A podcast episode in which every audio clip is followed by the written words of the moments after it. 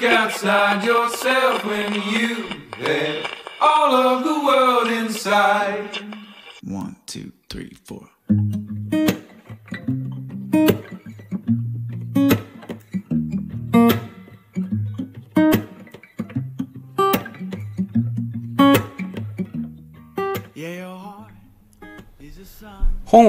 をめぐって西へ東へ、えー2020年9月2日水曜日本とこラジオのお時間です、えーお相手は想定家の矢作多門と愛の手役岩永聡子さんです。はい、よろしくお願いしよろしくお願います。します。はい、いやなんかいや今9月2日で水曜日ですとか言いましたが。あ、そうそう。実際にこれ撮ってんのはまだ8月ですね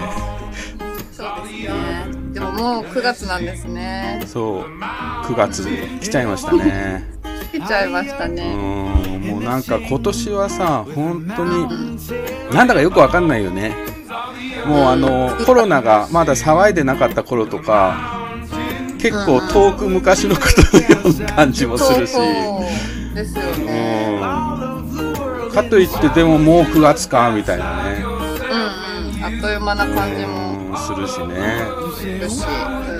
いやなんか調子狂っちゃうまあでも暑さがね少しずつ落ち着いてきてる感じはね先週にも増してある感じが。あ先週って言っても今週ですけど。う ん混乱する。混乱する。今時空がね間がねじわあのーいつもこの「ほんとこラジオ」は基本は、まあ、オープニングもエンディングも含めてあのー生でね配信でやってんですけど今日はちょっといろいろ事情がありましてまるっと録音という。まるっと録音って初めて。初めてですね。あの部分録音はある。そのインタビューのとこだけ録音使ってってのはあるんだけどうんうんうん。まるっと録音っていうのはほんとこラジオでは初めてですね。あ、そうか。うん。不思議な気持ち。不思議な気持ち。誰も聞いてそれこそ誰も聞いてない。いつもね誰も聞いてないんじゃないかなと思って やってるんですけど、うん。うんでもね、なんかリアルタイムの反応とか。あそうそう。それがあるとね救われますね。あ聞いてくれてる人いるんだっていう。そうそうそう。でもね結構もうね19回目じゃない、うんうん。でよくこう YouTube のあのろ録音版をさ YouTube にアップしてんだけど、はい。あのーなんか統計みたいのが出るんですよいちいち。うんうん。でなんかあーまあそんなあのまあどんくらい？さまあ本当に回によってさうんうん。200人ぐらいん聞いてくれてるのもあれば600人ぐらい聞いてくれるのもあるし、いろいろなんですけど、なんか総再生時間っていうのが出るんですよ。おう、うんうん。それがね1000時間超えてましたね。すごいですね。そうまあ1回がね1時間半とかうん時には2時間3時間あるからね。でもそれにしても1000時間もいろんなところで繰り返しこねのラジオが聞かれてんだと思うとね、うんうん。なんかもう1000時間以上はまあ1000時間って言ってもあのすぐ換算できないですけど。もう1000時間超えるとよくわかんないよねもわかんないですね。うん。う、まあ100でもない。なんだろう、い一週、一一ヶ月以上。うん。そうだ。ずーっとかけっぱなし。しかもエンドレスでかけっぱなし、うん、という状態でもうはい。あのぐらい聞いてくれてて本当ありがたいことでねあの、うんねそろそろあの普通のあの FM とかが「うちでやりませんか?」って 言いに来ないかなまだ、まだ言いに来てない。まだ言いに来てこないねそろそろ言いに来るんじゃないかなと思ってねあのこれを聞いてるラジオ関係者の皆さんですよね。まああのまあ全然インターネットラジオでもねいいっちゃいいんだけど、なんか、うん。そのこうそうそう巻き込める巻き込まれる巻き込めると面白いなとか、あと、うんうん。まあ音楽がね結構うんうん。日本国内の曲も、ああ曲もね使えるようになるからうん今ねあの本当限られた中でしか選曲できないんだけど。うんうん。うん。うん。またもうちょっとしたらスペシャル回とかもやりたいです。そうなんですよ。うん。今、絵本特集やりたいっていうね、のもあるし、うん、いろいろね、あの、アイデアあるんですよね。なんかあの、白鳥さん、前うんうんうんにゲストに出てもらった全はいはい盲のね、美術鑑賞家の白鳥さんは、なんかもう、ほんとこラジオとは別に、ほんとこラジオわかんない、ゴールドみたいわかんないけど、ほんとこラジオジャンクみたいわかんないけど、なんか別枠を作って、うんうん。そこでなんかね、毎月出てほしいなっていう。うんううん。んなんかお悩み相談みたいなの？隔週そうそうおや、お悩み相談とかさ。うん。あと僕なんかね、ラジオドラマが好きなんですよ。ラジオドラマってさ、あんまり光の当てられてないジャンルなんだけど、うん。あの、かなりニッチな。うん。でも今 YouTube とかでラジオドラマで検索すると相当の量の、うんうん昔へのドラマから、まあ、現現在のね、まあ、今どラジオドラマやってるとこって、まあ、ほほとんど NHK と FM 局数局しかないんだけど、でもなんかこの音だけであの映画じゃないけどドラマが作れるってすごい面白いなと思ってね。確かに。なんか一人二役とかもやってる。そうそうもうできるし、なまあ何でもできるんですよ。例えばあの映画でさ海外ロケとかできないじゃん。あるいは宇宙のすごい、確かに。あのね宇宙ステーションの話とかさなかなか資金力がないとできないものも、うんうんうん。まあラジオドラマであれば、まあ、音さえ用意すればねうん、一気に。そうそうそうう宇宙にも行けちゃうし地球の,、うん。あの裏側まで行けてしまう、うん。うん、もうなんかそう思うとなんか割と小説と、ううん。ん、あ映画のそうそう。そう間みたいな。間ぐらいの感じ。うんうん、だなんかねそのめ、まあ、ララジオドラマを作るか作らないかあれなんだけど あのラジオドラマを聞くっていう ドララジオをやったら面白いかなと思って、なんか読書会的な、うん、なんかだからああの映画をさあの見てみんなでワイワイ言うようなラジオとかはいあるじゃないですか。そういう感じでラジオドラマを聞いてあれどうだったよね、みたいな、うん、座談会やる。座談会やるみたいな。のも結構面白いんじゃないかなっていう、そうですね。うん、ちょっとねそういうのでラジオドラマあんま聞いたことないです。聞いたことないでしょ、うん。あのね結構ね実験的なのもあるんですよ、あ、そうなんだ。うん、これドキュメンタリーみたいなやつとかね、あ、へえ、うん。ドキュメンタリーかとき、思って聞いてると全部台本だったり、ああ、うん。なるほど。でもなんか自然な感じなんだ。すごいあの最初にあこれはドキュメンタリーですって始まるの。昔のさやっぱその放送だから、今例えばドキュメンタリーですって言ってさドキュメンタリーじゃないもの流れると問題になるじゃないですか、そうですね。うん。うなんだってえ視聴者は嘘ついてんのかっていう、うん。なんかラジオ番組のさ、あの、ドラマ？はいはい。なんかちょっと聞いたことある気がする。ラジオこれはドキュメンンタリーですって始まるうん。あそう。ドラマ。うん。な同じものかな？同じやつかな。うん。なんか結構ねあのそれこそうん。寺山修司とかねそういう時代の人たちがね、うん、うん。かなりそういう実験的なドラマをドラマとかラジオドラマを作ってるっていうね。だから寺山修司も本当にある時期ラジオドラマにうん激ハマりして。やたらとラジオ、まあ、ラジオドラマ CD っていうのは寺山修司のね、うんうんうん。中にあるんだけど CD が出てんだけど、うんう CD 集が、うん、まあなんでそんな話になったかっていうと白鳥さんとラジオドラマを聞いてあれこれ喋るっていうのをやろうかなっていう、うん。のも思ってるんだけどね、うんまあなんかまだまだ音のメディアってラジオとかってさ昔のラジオとかも絶対掘り出してったら面白いと思うんだけどね。あの、うんうん、もうかんまた喋り方が独特ですよそう独特。あのアナウンサーとかもさ、もう完全に違うじゃないですか、そうそう。あれ不思議ですよね。うん。なんか流行りがあるのかなとそう。あと結構ね昔のラジオの方がほあの、うん。棒読み許される感じっていうか。あのあ。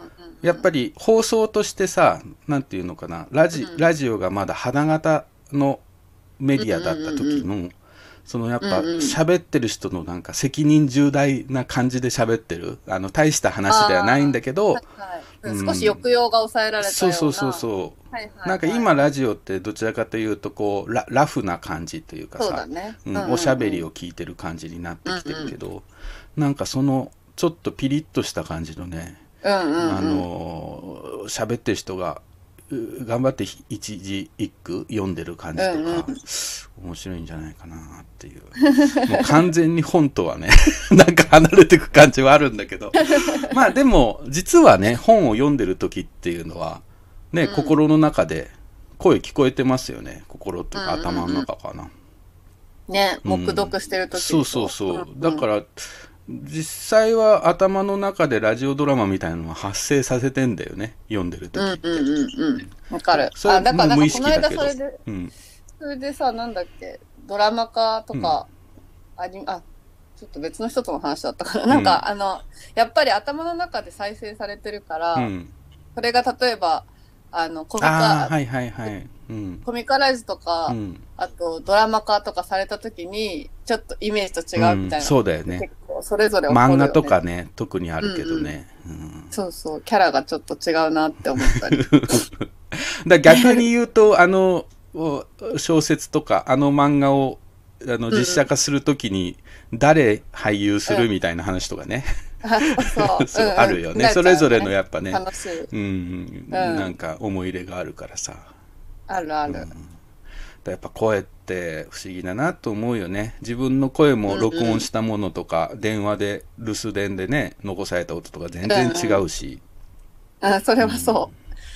そうですよね。ちょっとね今後本とこラジオはね声というところで掘っていこうかなっていう、うん。うん。いやでもラジオドラマと本つなげたら面白いと思う。ね。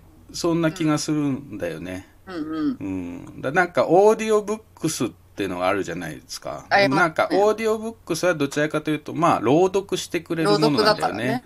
うんうん。うん、だもうちょっとそのおドラマ感があうん、るというか、ちゃんと脚本になったものっていう。そうそうそうそううんうん効果音があったり音楽があったり構成がその、うんうんうん。読むものではなくて聞くものとして構成されてるというかね、うんうんうんちょっと。そういうのにね興味が確かに。むくむくと今向いております。うんうん。うん。えー今日はね、えーはい。イラストレーター作家の金井真紀さんですね。が今日のゲストで「丸能の人」っていうね今度、うんうん。おあもう出たのかな？さ、えー、と左右者からえー出た金井さんの新刊なんですけど、あのこれは道宝さんっていうもともとおまあ普通の農協のねおっちゃんだったんだけど、うん。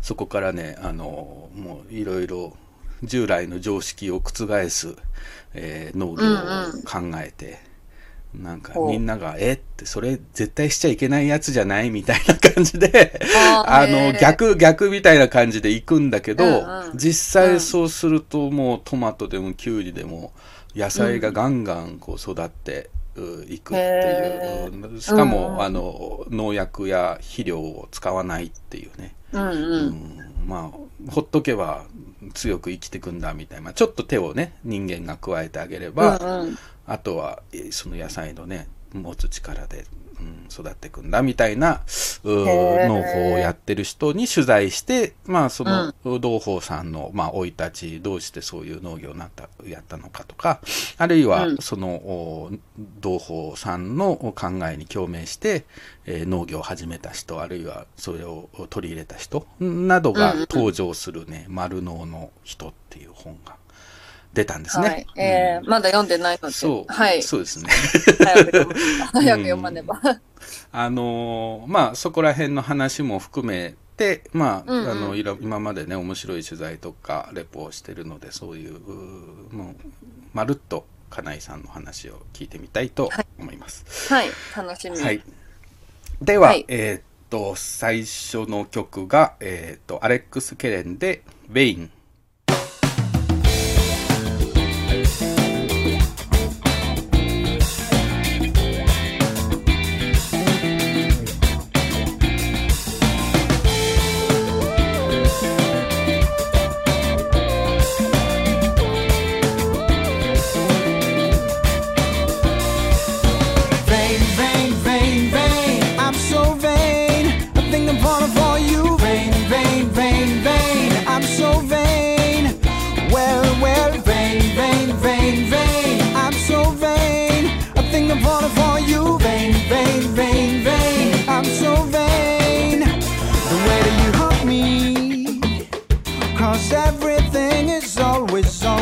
after you.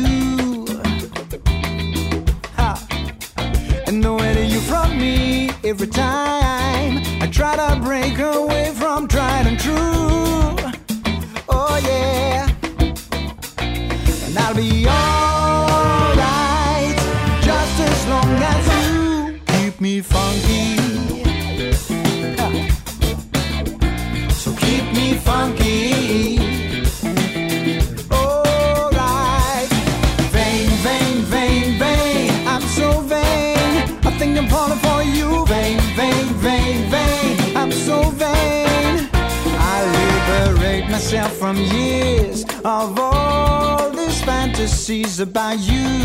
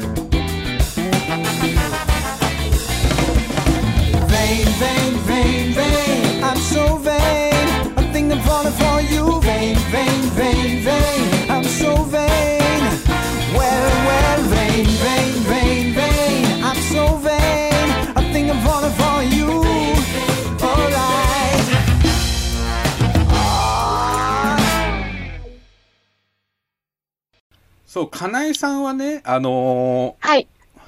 ーなんて紹介したらいいのかなっていうのがちょっと迷ったんですけど、イラストレーター、作家みたいな感じがいいですか？なんか、いつも名乗ってる名前はありますか？そういう。何者ですか？うんって言われた時に。文筆家あ中黒イラストレーターみたあいになるほど名刺とかには書いてあります。うんじゃあ、文筆家にしましょうか。はい、はい。文筆家イラストレーターの金井真紀さん、はい今日ね、はい来ていただいてます。で、はいあのー金井さんは、あれですかね、えーまあそういうね、文筆って言っても、主に、えっ、と、ノンフィクションで、そのいろんな人に、えー取材したり、いろんな場所行ったりして、えールポをするみたいなものが多いですかね。そうですね。私なんかあの、いろんな人がいるっていうのを集めたいっていうのがいいですね根っこにありまして、うんなら、集めて、並べて、眺めて、ニヤニヤしたいっていう、そういう図鑑みたい本を書いてます。はい、そうです、図鑑みたい。うんなんかちょっと子供が河原行っていろんな石集めちゃう感じみたいな。そう、そうです、そうです。だからなんかいろいろあるのが好きなんですよね。なるほどね。へえうんだから今までのあの本をね、パッとね、はいあげ、あの、このツイッターのおプロフィールのところにも並んでますけど、えーはい著書が、世界はふむふむで満ちている。酒場学校の日々。働く動物と、パリの素敵なおじさん。子供はい面白歳時期。サッカー言葉ランド。虫嫌いは治るかな？そして丸脳の人と。はい。バラバラ。すごいですね、この幅。すごい、本当に。そう。で、さらにこれ、あの、本、うん本になってるね、ものが、これで、はいあのーはい連載とかもまたいろんなのやってて、あのええーうん秋書房でね、あ戦争と移民とバスタオルっていう、はいあ。のうん。温泉と移民、まあ、と、あと、まあ、ふ紛紛争のね、話とかはい。がこう入り乱れる不思議な、あの、気候をエッセイみたいなのをやってそうですね。お風呂に入りに行って、うん。そう、お風呂に入ってる人の話を聞くと、まあなんうん。か、戦争の話が聞けたりとか、はいはいはい。そういう感じですね。うん。はい。あのう、ん。ジャーナリストの安田光一さんっていう方と、一緒にやってる連載です。うんうんうん。あの、タモンさんにページを作あそうでっていただいてるんですよあね。の、はいロゴのね、あの、バナーをええ僕がデザインしましたね。うんうん。それとか、世界のお相撲さんとかね。そうですね。へえ。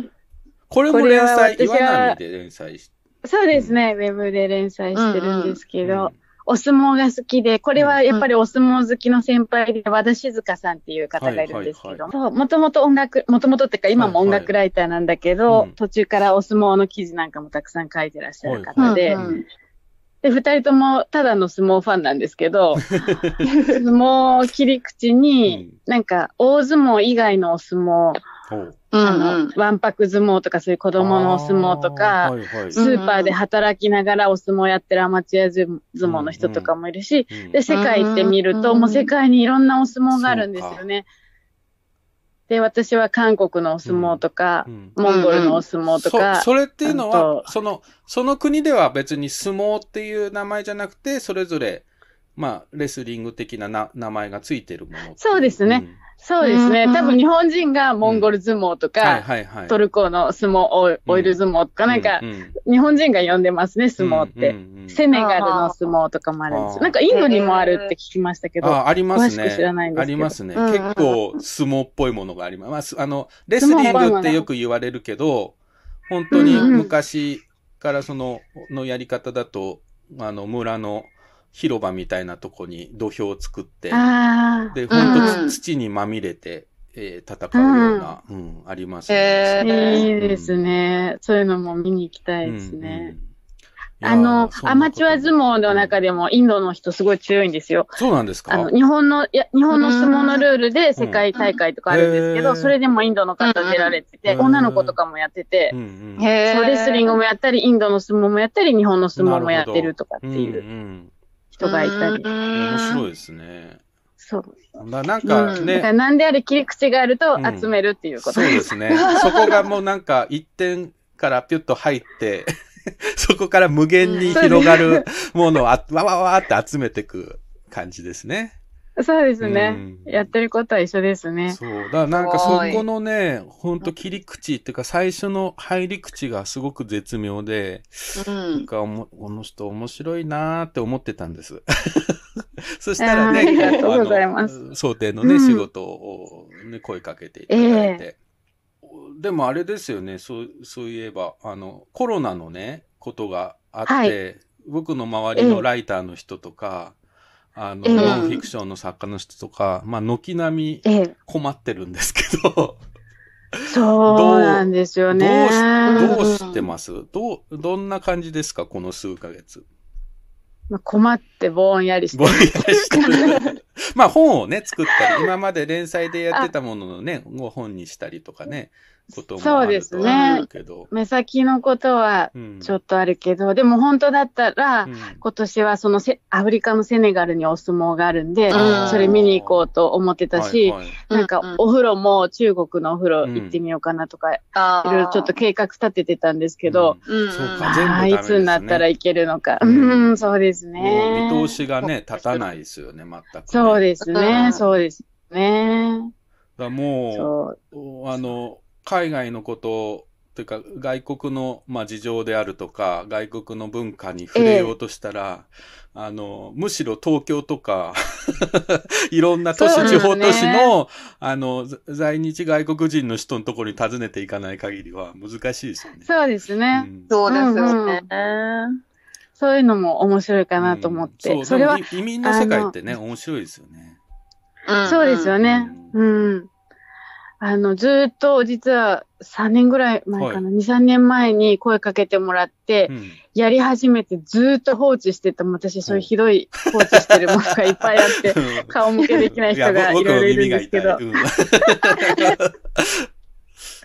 その一つが日本に住んでる世界の人っていうシリーズで、はいはいはいはい。うん。まさに今おっしゃってくださったような、うん。日本に住んでらっしゃる世界の人にうん。会いに行くっていうのをうんあの、やり始めて途中で止まったり、うん。またちょっとやってまた止まったりとかしてたんですけど、まあ、さっきおっしゃってくださったみたいに、それを今やろうかなと思ってます。うんうんうん。うんえ、これはまたちょっと状況も変わってウェブ連載かなんかされてるものですか？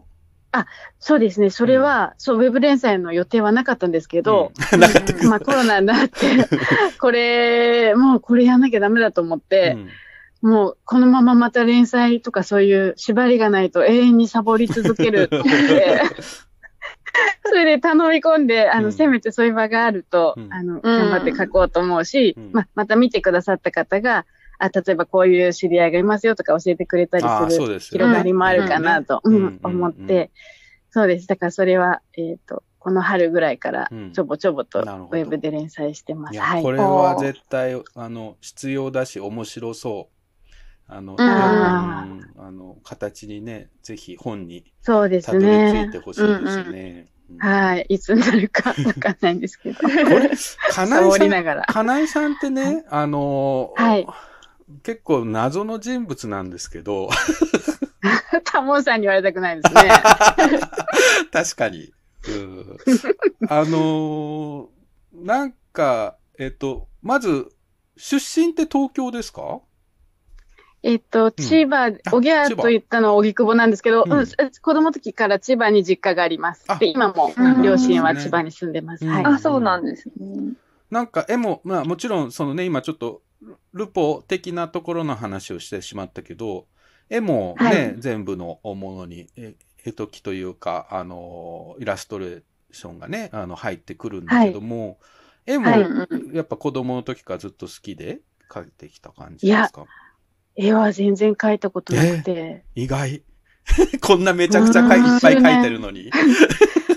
そうなんです。だからこの数年で、うんそもそも本を書く仕事をし始めたのも、はい。うんうん。5年前とかなんですけど、そんなですか？え、へーもっとやってるのかと思ってた。いや、だから、なんかだから謎の人物度が 高いのかも。うん、そうですね。うんその5年前までは何をされてたんですか？えーっとですね、主にテレビ番組うのんうん。お仕事をしていまして、テレビ？えーっと、取材して台本書くような仕事を長く、うん30代の頃はずっとそれしてましえそれて、はディレクターということ？えーっとね、ディレクターじゃないんです。うんえーっと、リサーチャーとか構成作家とかそういう要素なんですけど、うんうんうんディレクターがロケに行く前に先に行って話を調べてき、うんあの聞いてきて、はいはいはだから人の話を聞くのとかは今とやってること同じなんですけどうんもうん、うんあ、でもやっぱそういう人がいるんですね。なんかい。う、んあ突然ディレクターさんが行くわけじゃなくてね。その、うんうんまあ、あの、取材の前取材みたいな感じですよね。うんうん。うんそうですね。でも、段取りをそう考える必要な。あんまりね、いないかもしれなくて、そういう仕事がない、そういうポジションの人がいなくてうん。成立してる番組もたくさんあるので、うん。そうなんだ。そう、そのディレクターさんが最初から全部やることも多いですし、うんうんうん。だから私みたいな、そういうものがちょうど、あの、必要に思ってくれる番組があって、うん。うんうんうん。まあ、その、なんかチームの人たちと長く楽しく仕事してたんですけど、それって、その、もう最初から、えーまあ、ある年齢ぐらいで、えーもうテレビの世界でやってこうみたいな、あるいはテレビで、うでなんか作りたいみたいな思いがあったんですか？ぼんやりしてるうちになってまして、ぼんやり。気がついたら。ぼんやりして、で、うん。た楽しいは楽しくて、はい。あの、その、うん。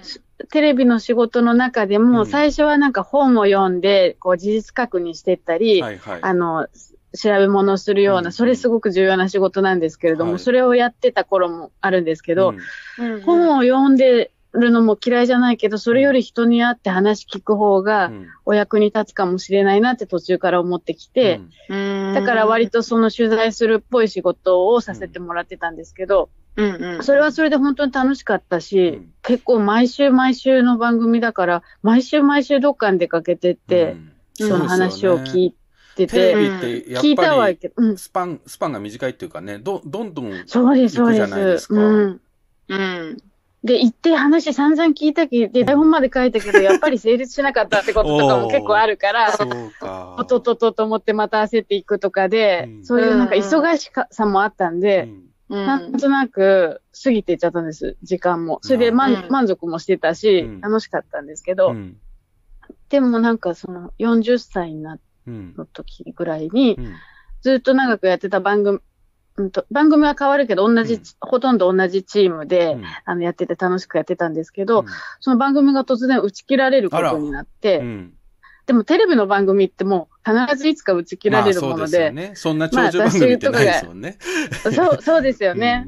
うんうんだからまああ、みんな慣れてることではあったんですけうん。ど、うんなんとなく、そう、楽しく、割と、なんかこう、視聴率もそこそこ良くて、うん。楽しくやってたもんですから、うん。なんかみんな、急に言われてちょっとショックだったんですよね。うん。うんみんなもショックだったし、私もなんか、ええっていう感じがあったんだけど、なんかその時に吹っ切れたっていうか、うん。あ、終わるなら終わるで、うん。まあちょうどいいかっていう気もちょっとして、なんかその、まあそれ40一区切りになるか、みたいな。うんうん。うんうんうんうん。で、なんかこれからせっかくだから、うん。ワクワクすることだけやって、うん。食べていけるかどうか実験してみようと思ったんですよね。なるほどね。うん。しかもそれ40、で実験に入っ40からっていうのがすごいですよね、そこからね。そう、多分ね、40歳の、ううん、年のせいぐらいだったんですよ、そんそれが。そうか。なんかよく覚えてるんですけど、よーし、じゃあ実験してみようと思って、うんはいうんで、また食べられなくなったらその時また考えればいいなと思って、うんで、実験に入って、まだ今も実験をや験中ってるっていう。。絶賛実験中。実験中です。そうです、そうです。えその最初の。だから最初の話に戻ると、うん絵もその辺からしか描いてない。なるほど。えー、すそのごい。最初のね、実験っていうのは何だったんですか、最初の、最初の実験っていうのは、つまり、最初その、い一番最初の、おまあ、文章というか、そういう本、まあ本うんうん、本にしても連載にしても何でもいいんだけど、そのテレビじゃないものでえっと。文章と絵でやってこうみたいな。そうですね。まあ、えっ、と、フリーでやってたから、うん。うんちょっとした出版の仕事みたいなこと、ちょっとしたり、記事ちょっと書いたりとかはしてたと思うんですけど、でもまあそれは、ことで。そうですね、うんそうですね。絵は人に見せるような絵は描いたことなくって、それで、うんと最初はそのテレビの仕事とか、うん。あと雑誌の仕事でもそのインタビューするような仕事を、はいはい。まあ、や同時にやってたので、うん、それ以前に、うん。うん。そういう時に知り合った方のう、ん。えっ、と、なんていうか、本線になるところはテレビ番組になるんだけども、うん本線にならない脇のエピソードが面白いみたいな人ってすごいたくさんいますよね。で、それがなんかもったいないと思って、ちょっと書き留めてたんですね。はい。うんうん。で、だだからなんていうか、もう使った後の残りの話みたいなんだけど、私としてはうんそこが面白いみたいな。こぼれ話が。うんこぼれ話、そうですね、そうですね。うんでそういうのがなんかすごいた、いろんな人にそうやって毎週のようにあって溜まってたんで、うんはい。うん。そのエッセンスのところだけを、あの、まとめたのが一番最初の世界はふむふむに満ちているっていうあ本なんです。なるほどそうなんですね。世界はふむふむで満ちている達人観察図鑑っていうね、はい。タイトルがついてるけど、これ達人っていうのはいろんなその道の人っていうそうなんです。それはね、人見開きで一人っていう感じで、しかもすごい開業が多くて、うん。白いとこが多いコスパの悪い本とか言われてるんですけど、あの、いで、88人出てくるんですけども、はい。あの、いろんな職業の人で、うん。えっ、と、お名前は全然出てこないんですね。だから職業の名前あで、そうなんだ。うんうん。えーえ、じゃそあもうなんうなんです。なんかか、循環器のお医者さんとか、大工さん、医師さんとか、はいはいえオリンピックのメダリストとか、うんそれ誰だかで書いてないんですよね。。プロ野球の二軍監督とか、ー。うんうんうん。なんか、誰だろうって思う、あの、落語家とか、うんうんはいはい。でこのモデルは誰ですかとか聞かれることあって隠してないから言うんですけど、うんその本の中には全然そのお名前は出てこなくて、へいろんな仕事の人が世の中を構成してて、うんそこに必ずこういうちょっとしたこぼれ話がーあるっていうような、そういう本なんですけど。うんうんいや、もうその出だしからしてめっちゃ面白いですね。ありがとうございます。本当ですね。でもこの絵をね、描くってね、あの、ええ。絵好きでもないのに絵って描けるのかっていうのがちょっと衝撃だったんですけど、えっ、と、うんうん。あ、どう、た、例えば取材してる時とかに落書きみたいにして描いてたっていうことですか、ええ。最初は。そういうのはあったかもしれないんですけど、もう一つ絵のルーツがあるとすれば、うんうん。そのテレビの仕事をしてるじ同じ時期なんですけれども、はいえっ、と、夜の活動を別にしてまして、夜の活動。あの、えっと、新宿はいにゴールデン街っていええう場所があって、はいはい。行かれたことありますね。か、あありあります、あうんうん、ります。あはい。そうですか、うん岩永さんもご存知ですか、はい、あります。あ、そうですか。そうじゃあうん話がちっちゃいお早です店がね、ないんかっぱいわとね。そうごちゃごちゃしてるうんううんんうん。なんか古くから飲み屋街みたいなとこがあるんですけども、そこに、えっ、と、草野新平っていう詩人。が大昔いまして、その人の詩が好きだったんですけど、うん。で、草野新平さんもとっくの昔に亡くなってて、うんただ新平さんって生きてた時に、あの、飲み屋さんなんかやってたんですね。うん。でその飲み屋さん、新平さんが死んだ後も一回閉じたりするんですけど、うん。えっ、と、手伝ってた、あの、ママがいて、うん。そのママがまた、あの、再度飲み屋さんを復活させて、うん。やってたっていうお店がゴールデン街にあったんですね。うなん。それが酒場学校っていう。あのお店なんですけど。うんうん。で、私はただの新平ファンとして、そこにドキドキしながら一人で飲みに行ってみたんです。うんうんそしたらなんかまあ暗くてなんか、うん、なんかこうメニューの値札も書いてなくて怖いな、みたいな感じで、ドキドキしながらお酒飲んで、まあその日は帰ったんですけど、うんそれからちょちょこちょこ顔を出すようになって、そのママと仲良くなったんですね。うんうんうん。で、あのー新平さんのことをよく知ってるママだから、うん昔の話聞いたりして、楽しくねて。。うんうんうんううんん。ただそのママが高齢で、途中で入院しちゃったんですね、怪我したりうん。して。うんうんそれでその間、入院中をなんか店を私が預かるということになって、うんうん。でう、ん。そこからなんか逆転して私がカウンターの内側に入れてもらうことになって、うん。なぜかお店を手伝いの人として、お店をやってたんですね。うん。お客で行ってたのに。だから昼間はテレビの仕事をして、そうそうう、ん。夜になると、ママまあ水曜日だけ私の日だった。そう、うん。よ夜だけママをしてはい。たんですけど、で、その時に、まあそんな長く、結局は5年くらいやったんだけど、うん。これもやったんですか？すごいな。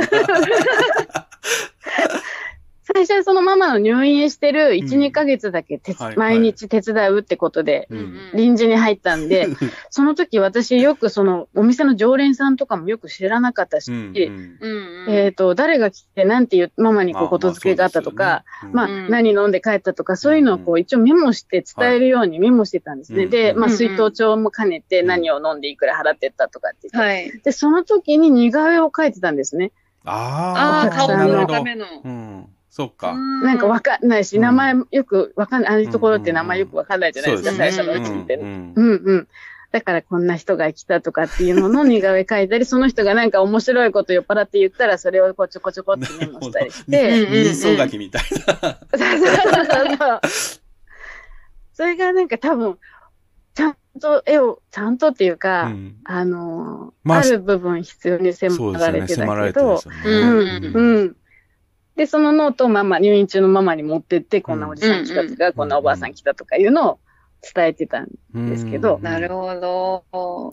で、だなんか、それがあるかがら、いいですね。うん。その、つまり、あの、何か絵、絵描くっていろんなきっかけがあると思うんだけど、なんかこう、もはい。う確実にこう目的がはっきりしてるっていうか、その人のことを伝える、その特徴をね、捉えないといけないわけだし、その人のことを伝えるために描いてる絵だから、そうです。うん。そうですね。なんか、ううんんすすごい、そこ、すごく今話を聞いてしっくしっくりきました。なんか、あ、なるほどって、あそこからのなんか、道のりがあんだなっていう。今、イラストレーターの人って、あの、大部分が、あそれこそデザインとか芸大とか出たりとうか、んうん。して、描いてる人が多いと思うんだけど、なんか、ええ絵ってもっとこう、いいろいろでいいというか、人相書きももちろん絵だし、なんかすごい、あの、いい、いいですね、その入り方って。あうん。そう、そうですよね。だからね、いろんなことが分かってないんですよね。うん。あの、今回もタモンさんにそのアクリル絵の具で描いてみたらってそうおっしゃそうってそうそう。もらったけど。そう、僕全然そういうバックグラウンド知らなかったので、めっちゃ無茶ぶりしちゃいましたね。いやいやいや、もうドキドキしながら、まず画材さんに言ったアクリル絵の具の、どの紙に書けばいいんでしょうかみたいな、もあう、もうプロの、プロのセリフじゃないですよ。一時が万事そんな感じで、毎回そんな感じでやってて、うんいやでもあのすごいいです。いい上がりでしたよ。そんなアクリル絵の具を 一から買いに行った人とは思えない上がりでしたね。う ん色もすごありがとうございまくす出てたし。うんうん。うん。色合いが楽す。結構独特ですよね。綺麗。。うんうん。ああ、ありがとうございます。だからね、本当に、あの、セオリーを知ってる人が見たら、うんなんじゃこりゃっていうのばっかりだと思う。そうか。あの、高校の時も美術取ってなかったですか？ら、書道でしたから。あ、そう。でもやっぱり、あの、写真もええ。絵もそうだと思うんですけど、あの、ええ。観察すること一番大事なんですよね。うん。なんかその人はの何を見るかっていうので、あああの、は僕の友達のイラストレーターでも、なんかもう背中描いただけで、ああ、この人ってわかる？うん。ええ絵描ける人がいるんですよねいいですね。それやっぱ背中でも一つとっても、多分その背中をただ物質的に見てんじゃなくて、どこを撮っていくかっていうのが、実は絵描く中では一番重要なんじゃないかなっていうのをいつも思ってるんですよね。うんうんうんだからまさに本当人の話を聞いて、それをね、文章をとしてまとめていくう動きとすごく似た感じで 絵も描かれてんだなっていう。うんそう、んそうかもしれない。そうですうんうんね。うんうん。うん。なんかだから、会った人の絵を描くのが一番、そうですよね。そういう意味で楽しいです。に人間はがね。うんうんうんうんい。ええいやーなんかいろいろ少し謎が解けました。この人は一体 どういうバックグラウンドでこんなことになっちゃってるんだろうっていうのがね、そのやっぱ酒場っていうのは大きいですね、うんしかもね。うんうんうん。そうですね。そうです。だから、本当に、あそこの、もう今、酒場学校ないんですけど、はいはいはいそれこそ、うんそのお店その、そのおかげの名のうん通り、なんか、かなえさんにとってそうも学校でしたね、それはね。うん本当に、あ本当に人生の学校で。う。うん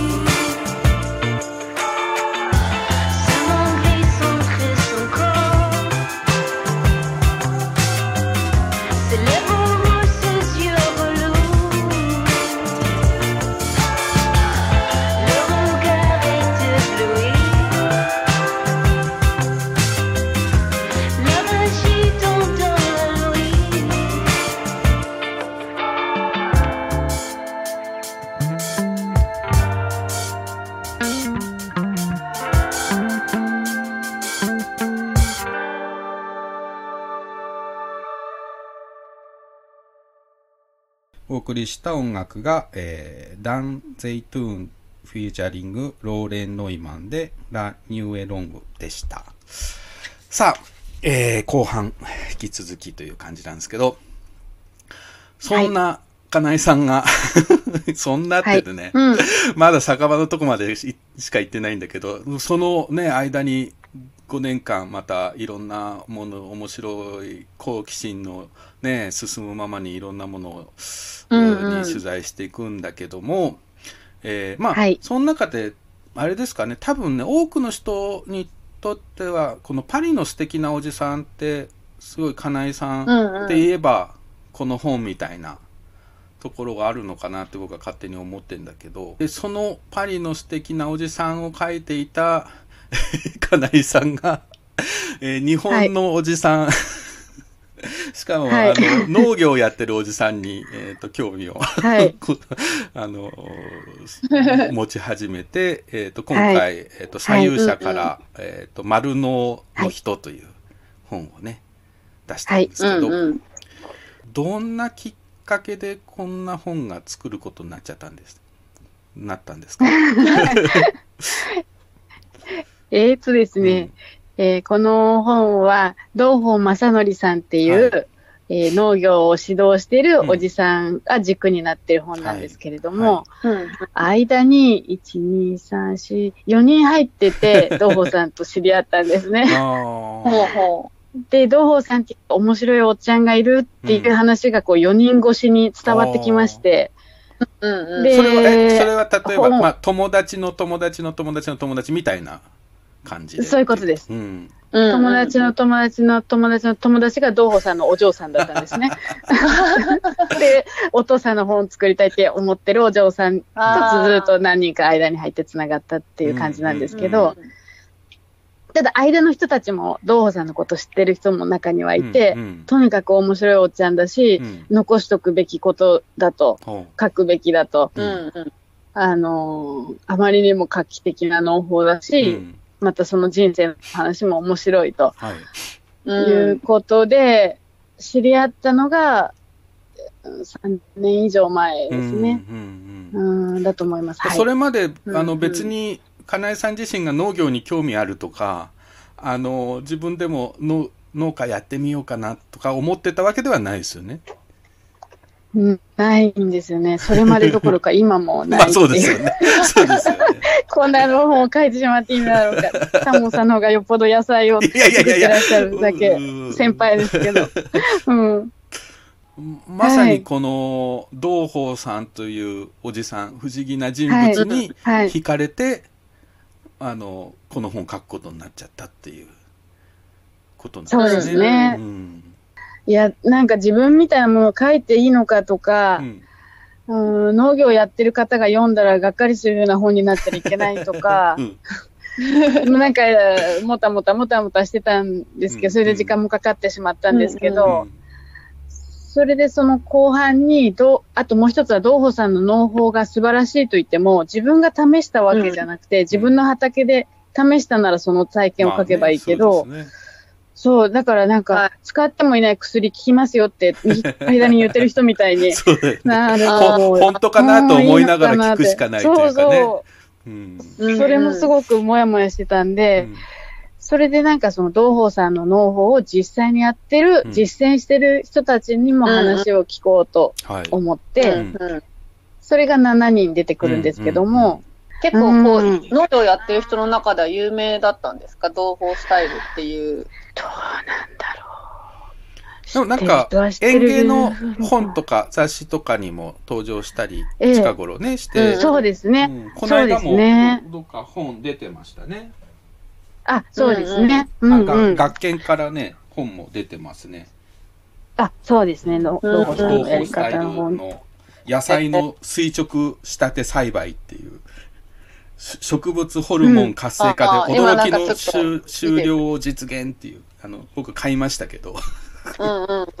ありがとうございます。その、表一にね、あの、ナスの絵、写真かな、うんうんがあって、あ、絵があって、そこに、ギュッと縛るって書いてあるんですよ。うん。で、この縛るっていうのが結構特徴の一つでもあるんですよね。この同胞さんの農法の。そうですうん。ね。縛ったり、まあ、枝の切り方うん。ですね。木の、木の、はいはい。木になるものだったら枝の切り方、野菜みたいなものだったら縛ったりして、うんとにかく上を向かせて、うんまあ、それでホルモンが活性化して、結局は肥料なんかなくてもうん、ピンピン育つし、うんうん。肥料あげないってことは結局虫も来ないから農薬とかもどんどん減らしていけるっていう、それでいて、まあ、甘くて美味しいとかそういうので、うんなんて言うんですか？まあ、ドホさんはとにかく銭儲けじゃと 言ってて。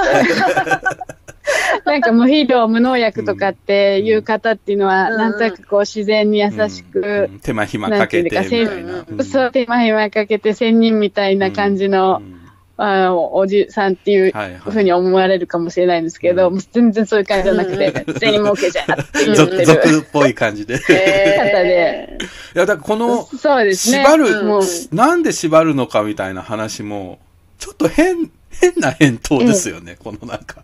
ああ、そうですね。それはあの、野菜も果物も一緒。道後さんご自身はみかんをうんの農家の出身で、うんうんずっと農協の指導員でも柑橘類をやられてたんで、はいはいはい。あの、みかんっぽいものが一番大得意で、うんだけどもう今すべての野菜とか稲とかいろんなものにも応用できるってことが分かってるんですけど、うんうんそのことを周りの方から野菜も果物も一緒なんですかってうん聞かれたら、まあ犬でも猫でもひっくり返しておっぱい触ればキャンキャン喜ぶじゃろうとか言って、えーつまり犬も猫も動物はみんな一緒なのと同じように、えっ、と、野菜も果樹も一緒あの果物も一緒なんじゃんみたいな、うんもうなんかちょっとよくわかんない。よくわかんないよね。よくわかんない返答が、み、満ち溢れてましたよ、この本本にね。そうなんですよ。うんだから、金井さんがあの取材しながら、本当かなって思ったのはよくわかるっていうか。そうなんです。本当にそう。んだなんかこう、まあもちろんあの、同胞さんの中で、ね、すごく、すごく科学的な話とかも出てきて、あの、理屈がね、うんええ通っているんだろうけど、農業を知らない人にとっては、まあ、な、えそんなんで？っていう、なんか、何のためみんなじゃあの農薬とかね、肥料とかって使ってるんだろうとかね、思っちゃううん。ぐらいじゃないですか。そんな、ね、使わなくても、あの、済むならね。そうそう、縛れば大丈夫とか言われてもね。東宝さん自身も、うん。あの、最初からもちろん確信持ってたわけではなくて、うん最初は農協の指導の仕方で農薬撒いたり肥料撒いたりすることをずっと指導してた人だったんですけど、うんうん。その自分のやり方で本当にうまくいってるのかなとか、うん。やらなくしてみたらどうだろうとか、ちょっとずつうんうんちょっとずつ、その組織に背いて、うん。我が道の実験をし始めて、ええええうんそれで、ちょっとずつわかっ、なんか、なんていうんですかね、まずは理理屈じゃなくて、こうしたら、なんていうのか、実践して答えが出てきたり、うん。うん。え出てこなかったり、またじゃあこうかなって工夫してみてとかいうのの積み重ねで、うん。最終的にそれが今結構科学的に、うん。あの、裏付けされてたり、そう。か科学の部分は後付けというか、かもまあそこで、あの、分かった、その後分かったこともあるわけですね。うんそうですね。だからなんか、すごいと思うのは、その、わなんていうんですか、実践してったっていうことがとにかくすごくて、あとはその、組織のうん。やり方、農協のやり方をその中にいながらうん。疑ったっていうことが、そうですよね。すごいなと思うんですよね。うん。まあ、ある意味、ま、真逆な方に試してみたっていうね、ところもあるわけですよね。そうです家からしてみたらね。そうです、そうです。だそのなんかこの、まあ、農業の話なんだけどやっぱりこの道宝さんの生き方というかね、どうどういう状況環境にいてもなんかこう好奇心の赴くままちょっといろいろ試してみる、まあそういう金井さんもそうなのかもしれないけど なんかね、ええ。そういう生き方があの読んでてねお面白いしなんかねハッとすることがうん。ありましたねこの本うんは。うん。ああ、うん。ありがとうございます。うん、そう、農業じゃない人も面白が、わ私自身が農業じゃない人なんで、ええ農業じゃない人に、もうなんか、ちょっと、おーって思ってもらえるとうんうん。いいなと思って書きました。だからなんかこのまあうん多分その金井さんのあのふむふむのね本本もきっとそうだと思うんだけど、はい。うんうん別にその、おはい。それこそお医者さんのね話面白いところがいっぱいあるんだけど、その別に医学に興味がなくても拾える言葉というか、ハッとすることがいっぱいあるわけじゃないですか。ええええ。なんかそうですね。あの近頃あの政治家とか芸能人とかでも、うん、なんかその専門うのんうん。ね、人のそれをやってみないとその人のことはわからないみたいな言い方ってあるじゃないですか。なんかそれならお前やってみろよって言った、あ あの、口の曲がった人がいましたけど。そう、でもねうん、あの、それって別にやってみなくても、実は人のことを、あの、それこそ観察したり、話を聞いていくと、他の、仕事をしてる人、あるいは他のお状況にいる人にも響く言葉ってありますよね。あ本当にそうですね。うん、全部つながってるんだなっていう。だからなんか別に農業を全然知らなくても、農業の話聞いて面白いし、あのうん。うんなんていうかそこからあそうかっていうふうに自分のね仕事に生かしてったり生き方の部分でもそうだけど、そういうのってなんかやっぱりそれが豊かだなって僕は思うんですよね。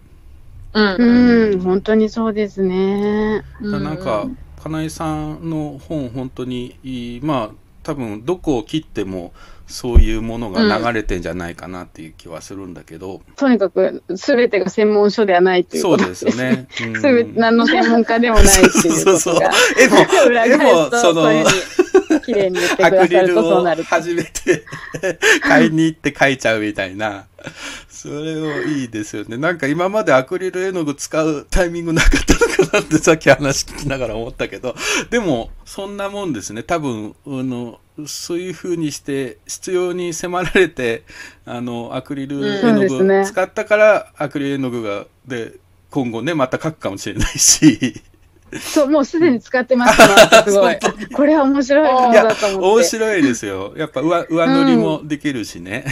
うん、もっと色増やそうと思って今そう。そうそうそう。あのー盛り上がってます紙紙の上で色も混ざるし。うんうんいろいろな、うんうんあの楽しみがありますよね。この丸能な人は、えっ、と、左右者から、えーはい金井さんね、あの取材協力、う道宝さん、道宝正則さんっていうね、感じで、はい。えー出てますので、ぜひね、うんうん。あの手に本屋さんで手に取って、まあ、農業ね興味ない人も含めて、えー、道宝さんってちょっと変なおっちゃんから 元気をもらえるんじゃないかなっていう。だよ結構あのね3年前からって言ってたけどいい,、ええ。いい時期に出たかもしれないですね、あこの本が。そう、結果的にはそうですね。うん。なんかうん。あのい今ほら結構先の見えない世の中っていうか、うん。あの、それこそね、海外で取材行けないぐらいのうん。感じなわけじゃないですか。で、まあ、ええ。ね、一旦収束したのかなと見せかけたものが、ー。第2波がものすごかったり、うん。でもなんかもう、その、毎、毎月ちょっと状況が違うみたいな。本当ですね。うんじゃないですか。なんか、ええあそういう中でね、こういう同胞さんみたいな、あの、ちょっと、え、何言ってんの？も うちゃんと思うところもあるけども、うんなんかね、もうちょっとおおらかに生きる方法が、うん、この本読んだら気がね、ほっとするんじゃないかなっていう。そうねうんその、仙人みたいな人じゃないけど、うん結局は自然が答えをくれるっていうところはもうブレてなくて、うん人を見ないでうんも自然を見てれば答えがわかるっていうところは、もうなんか実体験に基づいて農業の方ってそういうふうに言そううから、ですね。うんうんなん説かそういう得力ことは違います。あ、本当にそうですね。うんうん、つい忘れてますね、あの、うん都会で暮らしてると。そうですよね。もう農業なんかで言えば、あの病気に野菜がね病気になるとか、うん。あるいはその年によって異常気象、まあ毎年異常気象とかね、うん。毎年今までにないみたいなこと言いますけど、でもその中でやっぱり毎回実験、実践しながら、うん。あのうん。ね、やってる人たちなわけじゃないですか。だからそこから学ぶことってすごくあるんじゃないかなっていうね。うん、そうですね。そう、感度が違いますね。違いますねなんか、うん農家の人は。でしかもそれが1000人じゃなくて おっちゃんであるっていうのもいいですね。うんうんうんうん。そうですね。い今までのゲストにもみんな聞いてるんですけど近頃読んでピンときた本っていうのも伺ってるんですね。なんかはいありますか？近頃読んでピンときた本。最近読んで面白かった本がですね、うん岩波新書なんですけうんど、はい。世界の名前っていうので。えっ、と、岩波書店辞書編さ辞書編集部編っていう風になっててうん、あの、たくさんの人が書いてるはいんですけども、なんか人の名前の付け方がうん国によって、うん民族によっていっぱいあるんですよね。いろんな面白いルールというはいか。はいはいはいはい。はあは人名のね。それをもうそのんうん。各国語の先生とか、うん。あの、文化人類学の先生とかだと思うんですけど、うん。まあ言語学の人が多いのかな。そういういろんな専門家の人たちが、うん。えっ、と、それぞれ自分の知ってる国では、えーこういう名前の付け方しますよっていうことをうんうん。短く書いてるのが100編かななんか集まってる本なんですけど、それへー金井さんの本ですかってぐらい、なんか、あれですね。本当に。世界の、世界は名前で満ちているって感じですね。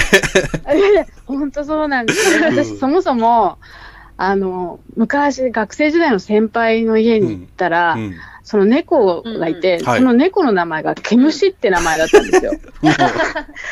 で 猫に生まれたのに、うん毛虫ってつけられて、まあ、と思ったんですよね。うんでも本人はケロッとしてて、うんあなんで毛虫だったんですか、それは？まあなんか毛虫っぽい色だったんですかね、子猫の時の毛の感じがわかんないけど。うん。うんで、今度なんか競馬を見てたら、競馬の馬で、はい。もちって名前の馬いるんですよ。もち。え？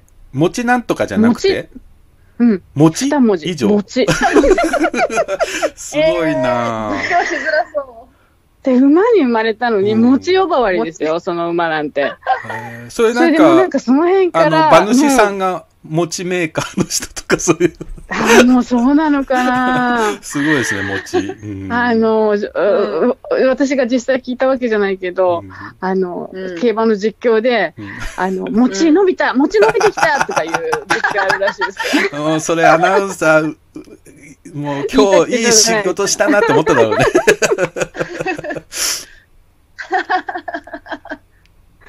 そう、なんかそういうことが。餅粘り強いとか言うん疑ですね問でもない。あ、そうそうそう、餅粘った、みたいな。なかなか餅離れませんとか言うんだよね、多分ね。くっついてきたとかそう言って。そうそうそう。面白いですね、名前って。うん生に。そう、なんかその辺がずっと気になってたけど、うんこの本を読むと、うんあの、人間でもいろんな変な名前たくさんつけられてるんですよね。確かに。あの、まあ、日本だってそうだけど、うん。よその国の話聞くと、うん笑っちゃうような名前の付け方とか、うんまたほら、あの、うん病気にならないように変な名前つけるとか、いろんな結構ね文化があって。あの、うん。アジアとかだと子供のまあインドなんかもそうだけどあの、はい。うん。子供の時の名前と本当の名前ってね、うん。別々についてたりして、ああ、ああのあ、なんか魔除けみたいな感じで。そうそう、タイとかだとね、ああえてあの、うんうん。なんかうん、ハエのクソとか、そういうなんか、あの、えーそんな名前みたいな、そんな意味みたいなものを、あえて子供につけて、悪い病気とか、うん。そういう、来なん悪さがないようにってね、つけるっていうの聞いたことあるけど、人が集まって名前の話になっても、結構それだけで話せますよね。ですよね。うんそこにいろんな国の人いたら相当面白いですもんね。面白いと思う。うんうんうん。あと、名字だけでも面白いし、うん下の名前でも面白いしそうね。そう。だあなんか名字がない国もありますもんね。あの、うんうんうんどんどん、なんか、お父さんとかおじいちゃんの名前がくっついてくとかね、いう国もあるでしょ？すっごい長いね、うん人たちいますよね。そうだからそうです。その人の名前をフよ、ね。ルネームで聞けば、どういうルーツなのか分かっちゃうみたいなね。うん、うんうん、うん、ところとかもあるしうん。うん。そうか、なんかか。、あと、日本なんかでもあるけど、海外とかでもなんか、おじいちゃんの名前をね、つけたりとか、ありますあよね。うん、同じ名前。なんとかジュニアとか。そうそうそう、んんジュニア的なうん感じでね、うんうん。いやー、これ、ほんと名前、名前、名前特集やりたい。いつか、ラジオでも。は聞きたい、聞きたい。うんだってこ人の名前もそうだしさっき言ったようなねあの猫とか犬の名前もそうだし あの、うん本の名前本のタイトルなんかも名前と考えたらねタ。イトルってすごい難しいなっていつも思うんだけど、そうですよね。でももう本はそのタイトルになったら、まあ今回のね、丸能の人っていうのが、あの、丸の中に漢字ののが入って、で、丸能と読ませてるんですよね。あの、うん。丸さ的な感じ。そうそうそうそうそう、うん丸棒みたいな感じで。うん、うん。そうう、んこれはね、デザインしてくださる方に変な縛りがありますいね。やいや、でもこう、こんな、あの、ほ本初めてなので面白かったですけど、うん でも、もう丸のの人ってなったら、その本はもうね、ずっと、うん。まあ、あの、絶版になって再販するまでは少なくとも、その名前でね、ね。人々に認識されるわけだし、うん。そう。だ僕僕なんかもあの偶然の想定化ってね本をあの、ええええ何年か前に小文社が出したんだけど、はい。最初偶然の想定化ってなんか嫌だなと思ったんですよタイトルとして。はあ、はあはあ、ご自身でつけたわけじゃないね、じゃなくて、うん、で僕がいろいろ提案したやつは、まあ、全部却下になって、で編集者がこれでいきたいんですけどって言って偶然の想定化ってね、うんうん。想定化っていうのがまずちょっといいかめしいというかあんまり好きな言葉ではなかったのと、うん。偶然ってすごい画数多いじゃないですか。偶然ってなんだよって。うんうんうん。でまあよ中を読めば偶然じゃないっうんていう偶然の中で生きてるみたいな、ところなんだけど、でもなんか嫌だな、招きそう、なんかうん。偶然の想定か、なんかどうだろうなって、まあでもそれで出たんだけど、あの、うん。今や偶然の想定かのって逆に僕が寄せてってるっていうね。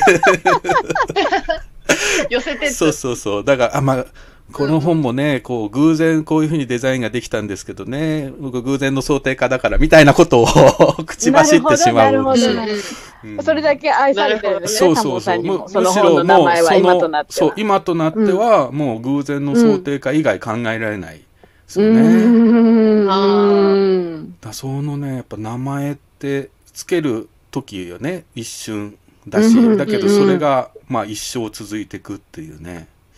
そうですよね。これちょっと世。界の名前興味深いですね。はい。うん。よ読みます。読みますっていうかあこれ読んであのおしゃべりしたいよね、またいろんな人と名前ね特集ね、うん。本当ですね。うん。今後金井さんなんかどんなことをするぞとかこんな本出るぞとか何かありますか？うーんと、えっと、先が勤勉にやれば、あいいですよ。その部分はあのさこの先っていうのはほらあの5年先でも10年先でもいい 先ですから。ねうん。いろんな先を明日から、深うん、明日から。先。明日から先で。まあ、お相撲さんはうん。本当は世界を旅ししようと思ったんですけど、はい。今まで、うんえーこのままだといつになったらうん。相撲を取りに行けるのかわからないということで、そうですよね。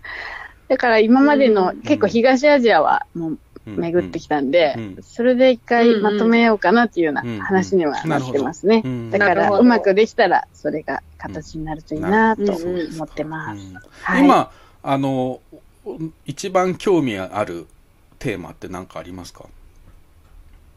テーマ？なんだろうな。一番なんか引きつけてやまない。と 変なこと言ってもいいですか？いいですよ。変なことを、まあもうずっと言ってますから大丈夫ですよ。あの、なんか南米の方で、はい。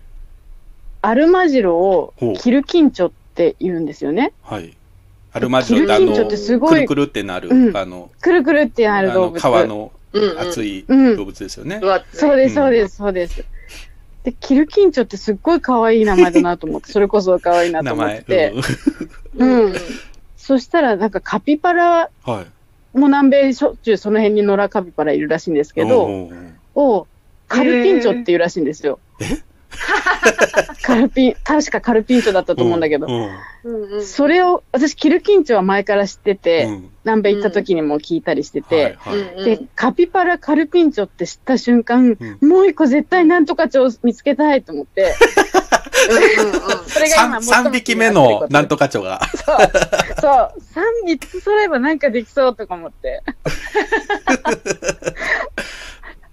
今最も気になって気るのそれです。。南米。絶対南米です。な南米にいますね、そ。いそうですよね、うんなんとかチョね。あと、なんなにチョスとかもありああ、ますもねそうんです。よね。うん、そうそうそう。複数形になったらねだからなんかありそうな気するんだけど、もう一つの3匹目の人が今見つかってないんです。どうでもいい話、すいませ3ん、最匹。どころか7匹ぐらい見つかるんじゃないですか。その気になって調べる。もしこれ、こう、聞きの方で、蝶に、蝶でひらめいた方いたら、うんご一報ください。あの7人のあ蝶のラジオに。あ、南米いいですねラジオのところに、うんあの、タモさんにお伝えください。蝶を見つけたいや、こ方は。の間、は いあの、前にやった回で、あの、うん大阪のね、えーっと、あ、漫画の回ですね。漫画の回、えー特集の時に、うんうんうん大阪の、あの、本は人生のやつですのね。坂上さんがうんうんうん水木しげるの漫画でこういうのを読んだんだけど、タイトルは覚えてないっていうのを勧めてくれたんですよね。中身だけどいいそうそう。うんでもそのね、中身から、うんあの、うん調べ調べてっていうか、この本じゃないですかって。うん、来ました？えー、うんすごい。視聴者の方、視聴者あの、僕、その本買いまし。た。すごい、すごい。ちゃんと繋がって繋がってますね。あのね、えっ、と、僕僕が古本で買いましたけど、えっ、と、ちくま文庫に入ってる、あの、短編集みたいなのにね、入ってて、うんうんうん。あ、短編集の中の一つだそうそうそう、一つだったの。だからそれが表題になって確ないんだけど。でも、うんみ、水木ファンは多分、もうわかるんだねあ。その、あらすじ聞いて。多分これかこれでしょうね、みたいな。へー、心強い。うん、だからきっといますよ。何々一丁。あ、だ、うん超。あ、ちょっと待って、どこ、えっと、はっきりさせましょう。ど、何々一丁でいいんですか、もう一度言ってください。カル、ん？さえっと、まず、アルマジロがキルキンチョ。キルキンチョね。キルキンチョ。ははいい。うんでうん。カピバラが？ちょっと待ってくだカピ。バラが？カピバラがカルピンチョだと思うんだけど、これはちょっと要確認ですね。うんカカルピンチョだと思います。違ってたらそれもちょっと修正をお伝えください。はい。これはなんかスペインだから語を勉強してる人が見つけてくれた。なんとかんちょですね。なんとかなんとかんちょですねんち。ょですね。んちょですね。んちょんちょですね。うん。何々一丁じゃないですね。何々んちょですね。あの、ここだけ今さ、ラジオで聞いた人は、これなんだろうって思うんだよ 何の話何の話？何々一丁だか何々一丁だ。どっちでもいいよみたいな。なんでどうでもいいですよ、もう。全く世の中の役に立たない募集でした。あの、大募集してますので、ツイッターやメールなどで、えー南米の何々町をご存知の方は、よろしくお願いよろしくおします。願いします。まあ、思いがけずこんなところで告知していただけて。いや、もう本 すごい当集まったらどうしよう。楽しみ。面白い。もうね、ずっとこういう話してね、終わるラジオやりたいですよ。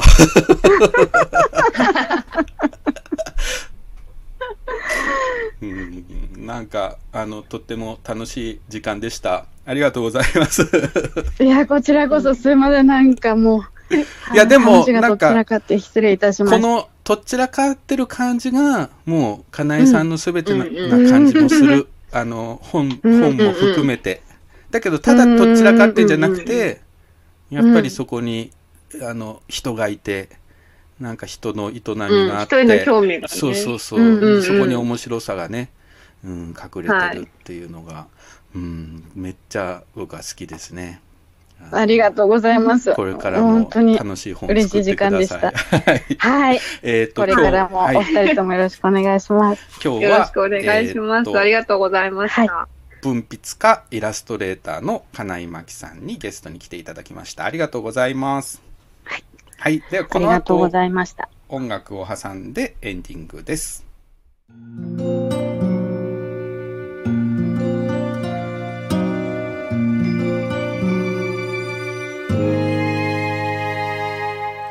Parlo alle stelle anche di notte.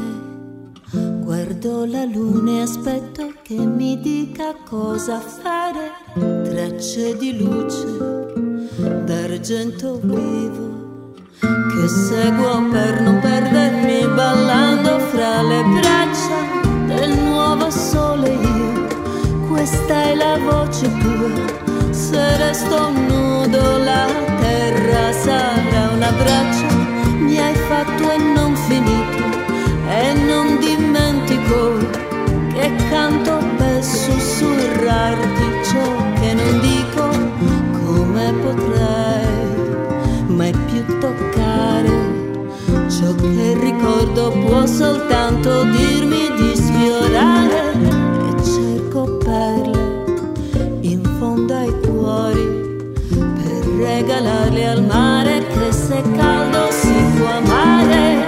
Occhi di stelle che ridono e cadono notti d'estate di sabbia fra dita strette acqua sui vento sugli incubi un'onda che l'aria sospende fra azzurro e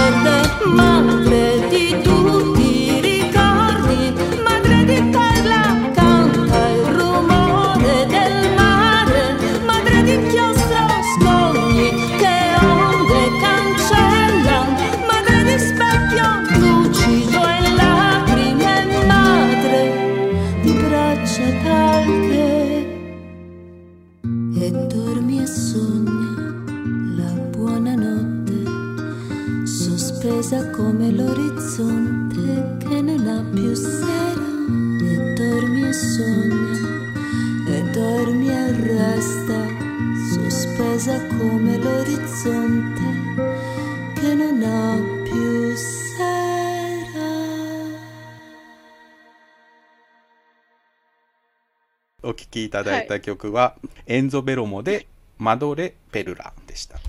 まああの金井さんね。めっちゃ面白かったですね。面白かったですあね。の本,、うん。本も面白いけど多分人間その10倍ぐらい面白いんじゃないですかねこれ。うん。いや、なんか本を書き始めたのが5年前で、そう。イラストも。そっていれがうのすごい驚きだよね。だから5年前でこんないっぱい本出してるって、もう本当自分がねそうですよね。のまあだから、なネタの方向だった情けないというから。か、う。うんん、すごいあ、いやいやいや、情けないことない。いやいやだってさすごいすごい。冊数で言っても結構年1冊以上は出してますよね、でもそれまでのこう蓄積がそまあまあそのうねもうあるからね、テレビ時代の。うんうんこのねあの、うん金井さんのウェブサイト「渦巻き堂マガジン」っていうのを見るとこれまでの仕事とかほうほう細かいそういう雑誌での仕事もおいろいろ出てくるので、うんうんぜひね見てあの欲しいですね絵だけ描いてるやつとかもあるし、うんうん。あ、あるんだ。うん挿絵を描いている。そうそうことわざの本とか、ごいなんか日本語の本とかで、うんうん。うんいろいろやってるみたいですね。人間って面白いなっていう のが今日の、うん、まとめでもなんかこううんやっぱりこう、最初に図鑑みたいにいろいろな人を集めたい、そうね。サンプルをこう集めたいって言ってましたけど、うんうんうんなんかこう、私は割と、うん。こう、なんていうのかな。同じものがある、いっぱいある方が安心するタイプ。だった気がするんですよ、ちはいっちゃい頃とかはいはい。はいなんかだから、すごい変わったもの、うんうん変わった人とかうんがちょっと怖いっていうあか、あ。そうなんか、わからないものに対して、うん、うーん、怖いと思っちゃうか、なんか面白そうと思うか、うん面白いと思ううん、か、そうそう。で結なんか結構構怯えるタイプだ。いる、あるよね。うん。うん。が、なんか、その、そういうことを面白がれる人、うんうん。すごいなーって、ちっちゃい時はすごい思っていて。あ、の、虫好きな人とさ、嫌いな人ってさ、虫見たときに、あ、こんな虫ってどうなってんだろうとかね。なんかこの。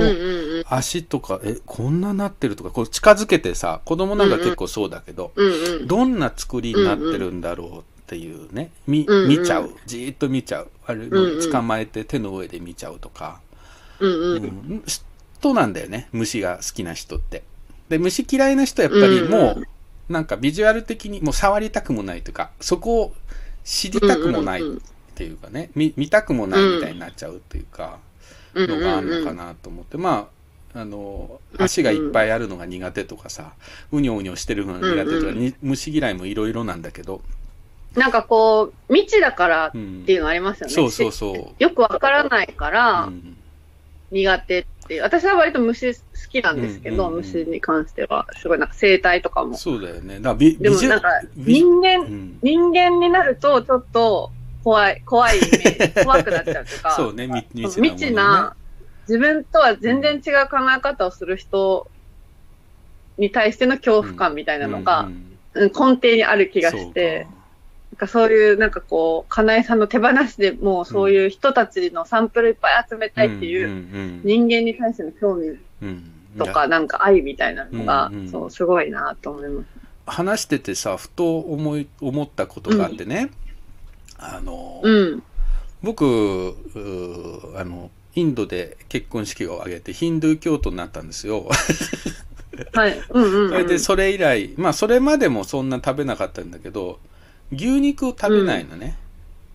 はいはい。で牛肉を新鮮な動物だから。まああのヒンドゥー教徒にもいろいろあって牛肉を食べるヒンドゥー教徒もいるんだけど、まあ多くのヒンドゥー教徒は牛肉を食べない。あるいはあーまあ僕が、うんうん。えー、とその改修したあお寺のコミュニティの人たち宗派の人たちが、うんうん。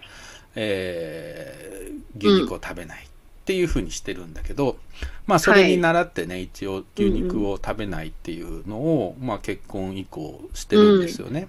で、まあ自動的に子供たちも牛肉を食べないってなってるんだけど、そうするとさ、学校とかさ、あの、うん保育園とか。うん。給食とか。そうそうそう、給食とか、まあ、うんあの、あ上の子はもともと全員給食給食じゃなくてお弁当のところに行ってたんだけど、下の子は給うんうんう食んだったりするわけですよ。うんうん。そうするとさ、やっぱりその食べれない、最初こう食べれないものがこういっぱいあって、特に西日本ってさ、かなり牛肉度が高いから、あの、あ関そうな東に比べて、なんか、例えばほら、はいカレーとかさ、肉じゃがとか、うん。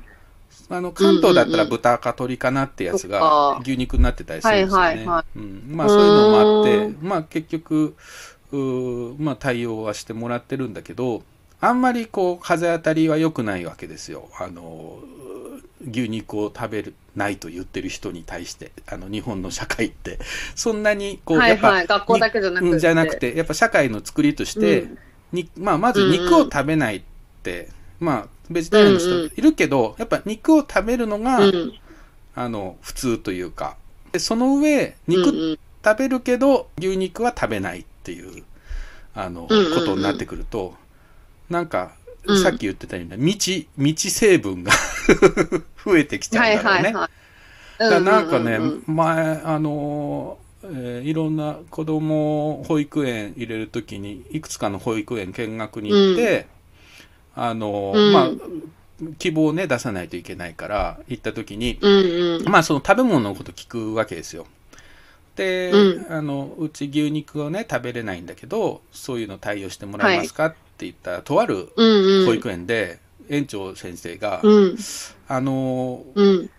うちで対応できるのはアレルギーのね、人だけですと。うん。まあ、つまりアレルギーで、えうん例えば牛乳が飲めない、えー卵が食べれないっていうのは、うん。あうんの対応できるけど、そう、牛肉が食べれないっていうのでは対応できませんと。うんそれと、はああのまあ、お弁当とかにしてもらうことになるかもしれないけどできるだけまあみんな同じものを食べるのがいいからあのお弁当もあまり勧められない。いいから。うん、そうそうそういいから。みんなでうん。同じものを食べるってことも教育の一つだから、あのすあー。勧められないみたいなことを言われて、ね、でも、うん。まあ宗教上のね理由で食べないれないんですけどっていううんうん。でどう言ったら最終的にねあのじゃあ,、あの病院に行って、えー医師の診断書が あれば対応できるかみたいなことを言われて。なんで？え？どこに提出するの？それを。え？ってなって。いやあとアレルギーだったら、医師の診断書ってわかるけど、宗教上の理由で食べれないっていうことを、うん。むしろそそうそう。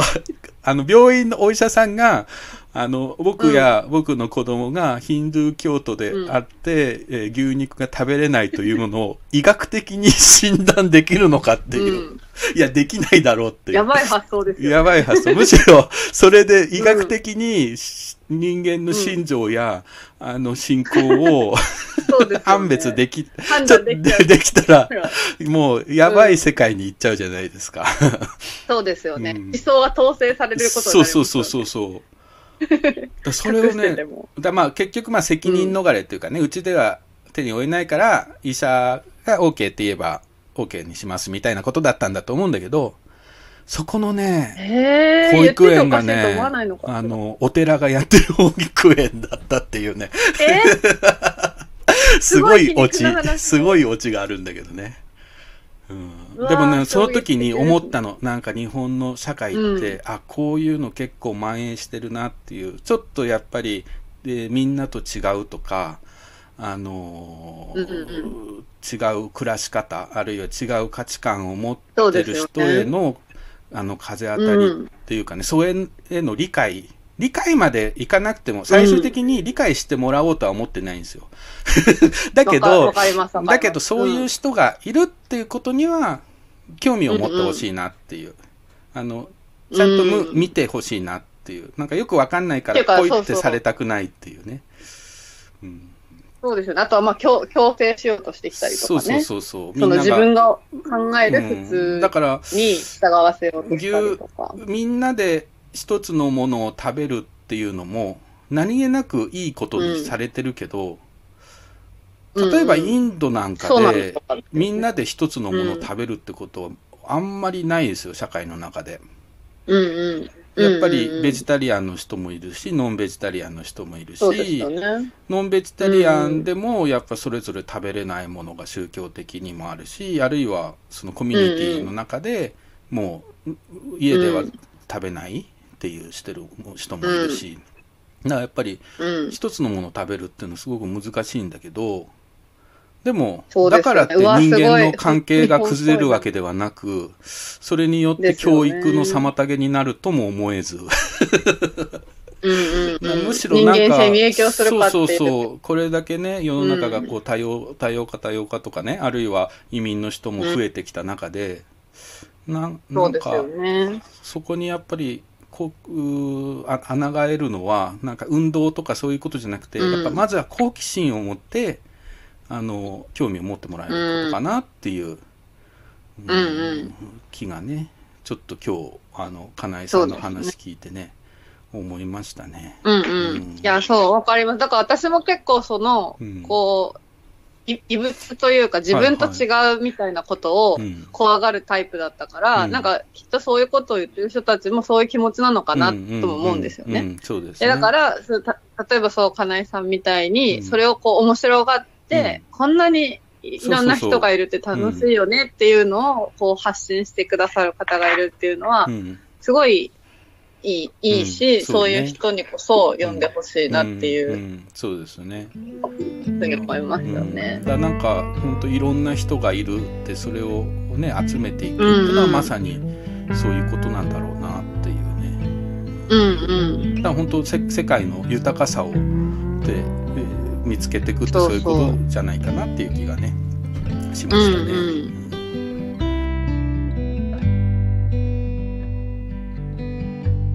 All my years on the run, chasing hell, drinking devil's blood. I never caught a fire that could ever slow me down.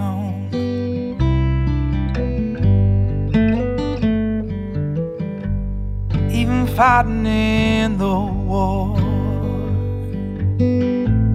dodging lead breaching rival doors. I never took no heat that could ever strike me down.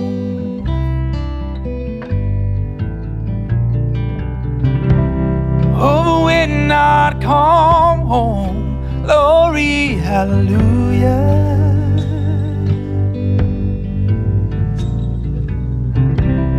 Oh, your love had a way of knocking me on down.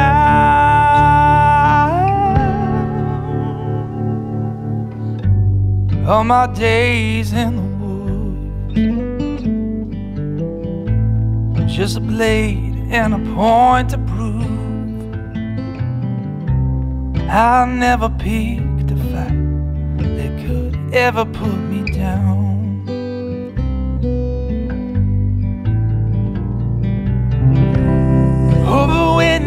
I'd come home. Glory, hallelujah.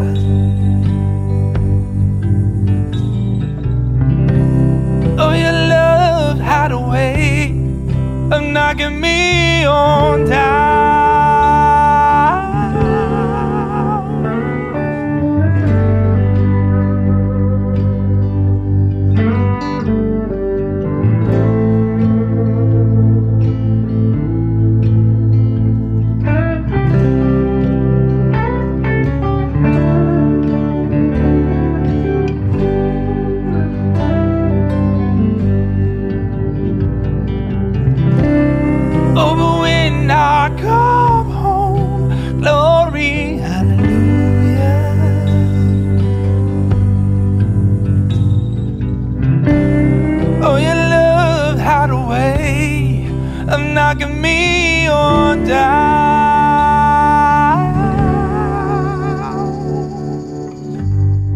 Every night held by you. Every time I cry and sing the blues, nothing else I'd rather do than be helpless in